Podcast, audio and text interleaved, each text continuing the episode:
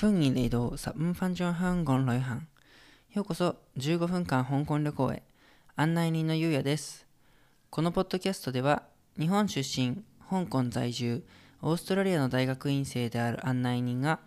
皆様を15分間、日常からちょっと遠いところへご案内します。あの、最近ですね、香港の、まあ、プリンス・エドワードもしくはモンコックって言われているエリアクーロンになるんですけどそこにあのファーホイっていう、まあ、フラワーマーケットっていうものがあるんですよね。このエリアって簡単に言うとそのブロックにお花屋さんとか植物屋さんあの鉢植え屋さんみたいのがその密集してなんかブロックを成しているみたいな感じなんですよ。香港って結構その似たようにそのガミュ老害。だとまあお魚ペットとしてのが集まってるところとかあとはそのま万流街鳥のあの文鳥とか売るのが集まってるとこ。まあ、あとちょっと違うんだと損保街みたいにその食器というか調理器具とかが集まってる店とかもありますが結構その似たような形態の店を集めたストリートみたいのって特徴としてあるんですよね。でまあその最近行ったそのフラワーマーケットの場合は、まあ、今これ撮っての12月の頭ですけどやっぱりクリスマスが近いってことでそれにちなんだ植物とかがかなり多く売られてたんですよね。あの赤い花の花じゃない葉っぱのクリスマスリーフっていうかあの仙断種っていうんですけどそれにちなんだ葉っぱとかクリスマスにあるいはもうそのままクリスマスツリーになるようなもみの木みたいな、まあでももみの木大きすぎるから松の木みたいなのちっちゃいので、それをあしらったものだとか、あとはもちろんクリスマスツリーの飾りにリースみたいなものが、そのすごく所狭しとっていうか売られてるんですよね。で、まあもちろん大きさにはよるけど、リースとかだとま何千円から1万円前後。で、まあ、ツリーとかだと大きさに応じて、まあ、1メートル、2メートルぐらいで、まあ、4万とか、高いのだと5、6万とかもありますけど、まあ、そういう感じで、いろいろと、え、っと、売られていたんですよね。で、今日はちょっと、あの、まあ、香港のその植物とかお花についてお話をしようかと思っているんですね。で、まずその香港といえばその旗あのご覧になったことありますかね？香港のシンボルというか日本だとその日の丸みたいのがありますけど香港って赤字にその真ん中に花の模様がついているものなんですね。でこの花がまあ4次元もしくは次元ファーと呼ばれるものでまあ日本語というかというとバウヒニアっていうものなんですけどこれがそのまあ香港で初めて発見されたお花っていうものをあのあしらってるというかモチーフにしてるんですね。で、あのー、これ自体実はその、なんだ、19世紀の後半ぐらいに、まあ当時イギリスの人たちが入ってきてた時代に、あのー、発見されたもの、宣教師さんだったかなが発見したものが、まあ後に後に香港で初めて見つかって、独自のものだっていうことで、そういうモチーフにされて90年代から使われているようになってるんですけれども、その要はイギリスの植民地じゃなくなった頃からですね。まあ、ちょっと特徴的というか変わっていることで言うと、この花ってなんか混合種みたいので、なんか混合種ってその要は自分で繁殖ができないから、基本的にその自然に増えるっていうのはないから、なんかその植えられたものがそのままずっと広、あのー、残っていくじゃないんだけれども、そういう増え方をする植物っていうちょっと特徴があのあるみたいなんですね。で、例えばその香港のあの硬貨、コインですね。えー、っと、ありますけれども、それのあのモチーフ、裏にあるのが、あの、このマウフィニアっていうやつなんですね。全部。まあ、日本の場合ね、その値段によって違うじゃないですか、出ている植物が。だからそういう点ではちょっと香港とも違って、まあ、香港は昔は全部そのエリザベスっていうか女王のマークだったんだけれども、それがあの、えー、っと、そのバウフィニアのマークになったっていう風に変わっていったんですね。で、まあちょっと余談じゃないんだけど、まあ日本とかだと桜とかすごい有名で、なんかその結構イメージされるものだとそれとか富士山とか、そのあると思うんですけど、香港の場合もまあそのバウヒニアっていう旗があって、まあ富士山じゃないんだけれども、それのようにモチーフっていうか、よくあの香港の人たちがその言及するっていうか山があって、シーシー山っていう、まあ、ライオンマウンテンっていうんですか？あのー、獅子の山っていうのがあるんですけど、あのー香港の、これあのエリアで言うとちょうどまあそのクーロンとそのニューテリトリーとの境みたいな、結構ど真ん中みたいなとこにあって、まあライオンの獅子のような形をしてるからとか理由もあるんですけど、そのこれがモチーフっていうかみんなにその僕らの獅子山魂みたいに言ったりもするんですけど、シージーゼンさんっていうか、獅子山っていうか獅子魂か。なんか70年代に香港でその CG サンハーっていう、まあ、山獅子山の下でっていうテレビドラマみたいなのがあって、その主題歌としてその同じ名前の CG サンハーっていう歌、ローマンっていう人がいるんですけど、が、まあその歌で、その香港、その当時その爆発的にね、経済発展を遂げていて、そのみんなで大変なこともあるけれども、その獅子さんのもとで僕たちは努力していくんだみたいな、いうような歌が歌われて、それがすごい人気になって、有名になって、そのなんかこの魂、精神を持って僕たちは不屈の魂で挑んでいくじゃないけど、まあそういうふうにこの獅子さんっていうものが、そのなんて言うんだろう、どんどん香港をシンボルっていうか、その代表するものとして進んでいったりもしたんですよね。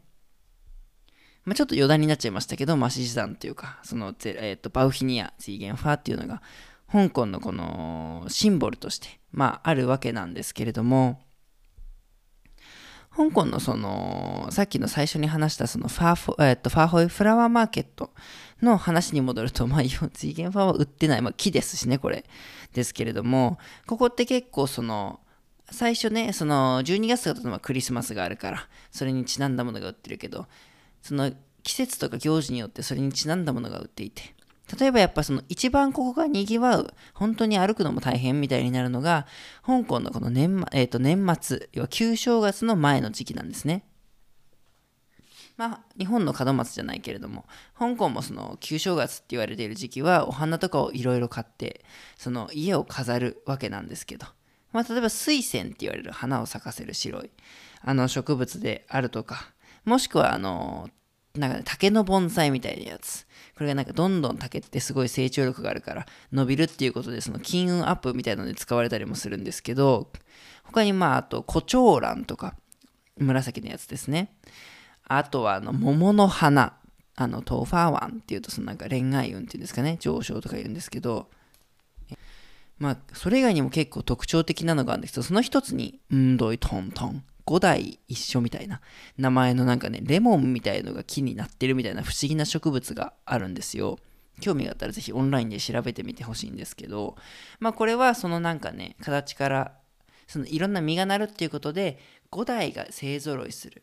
要はその、なんちゅうの？自分から見て子供と孫とお父さんお母さんとおじいちゃんおばあちゃんで5代で5世代が揃うっていう意味ですけど、まあその一家繁栄っていうことを表すもので、まあ皆さんみんなのね、願いによって、そういろんなものを飾るんだけど、そういうものが、その、まあ、あの、ピクトリアパークっていうところで開かれるフラワーマーケットも大きいんだけど、まあ、この、フラワーマーケットは特にかなり大規模にいろいろ売られてすごく賑わうんですよね。だ結構植物って香港の暮らしでも根付いているところがあるっていうか、そういうところでは。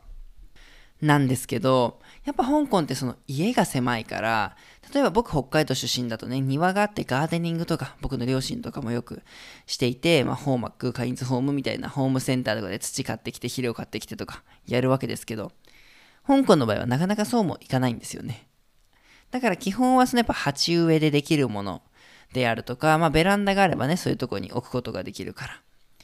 あるいは、その、まあ、香港でやっぱ亜熱帯で虫も多いから、その虫を寄せない植物、もっと言うとその水耕植物っていう水だけで育てられる土がいらないものとかが結構流行っていて、いろいろ売ってるんですよね。あとはまあ逆に虫を食べてくれる食虫草っていうか、そのタイプの草とかもまあ人気があるんですけど、まあなんとなく香港の人、今まで会ったことがある結構、ね、年齢が高い人退職間際した人とかだとガーデニングに憧れを持ってるじゃないけどちょっとそういう人が多い印象はありますよね。まあ今はねそういうふうにちょっとそのフラワーマーケットの話をしたんだけれどもあのー、香港のねその花にまつわる風習で一個紹介したい話があってあのー、まあ、花ってその贈り物として送ったりもするじゃないですか。例えば卒業シーズンだと、卒業した人にその花束、まあ、ぬいぐるみとかもあるけど、送ってあげるとかあると思うんですけど、あのー、香港だとね、その、例えばそのバレンタインデーってあるじゃないですか。まあ日本だとね、そのあのー、なんだろう、チョコレートを送るとか、まああると思うんですけど、香港って一番メジャーなのが、まあその男性と女性のカップルだと、男性がその女性に花を贈る、花束を贈るみたいな、その習慣じゃないんだけれども、ちょっとそういうところがあるんですね、バレンタインデーって。で、ま花を贈るだけならまだいいと思うんだけど、なんだろう、虚栄心？その花を、なんか花ってその、ね、デリバリーサービスとかあるんだけど、お花屋さんとか行くと、彼氏がなんかその花を、まあ、届けてあげてもいいんだけど、宅配じゃないけどデリバリーで彼女が例えば仕事してると、働いてるところの職場に届けてあげるみたいな。で、するとそのバレンタインデーの日に彼女としてステータスになるのが、そのレセプション受付から、あ、何々さん、受付にお花が届いてますみたいな。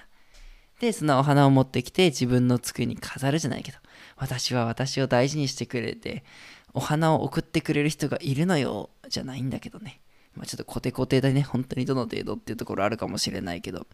あのー、そういうのもね、ちょっとあったりするんですよね。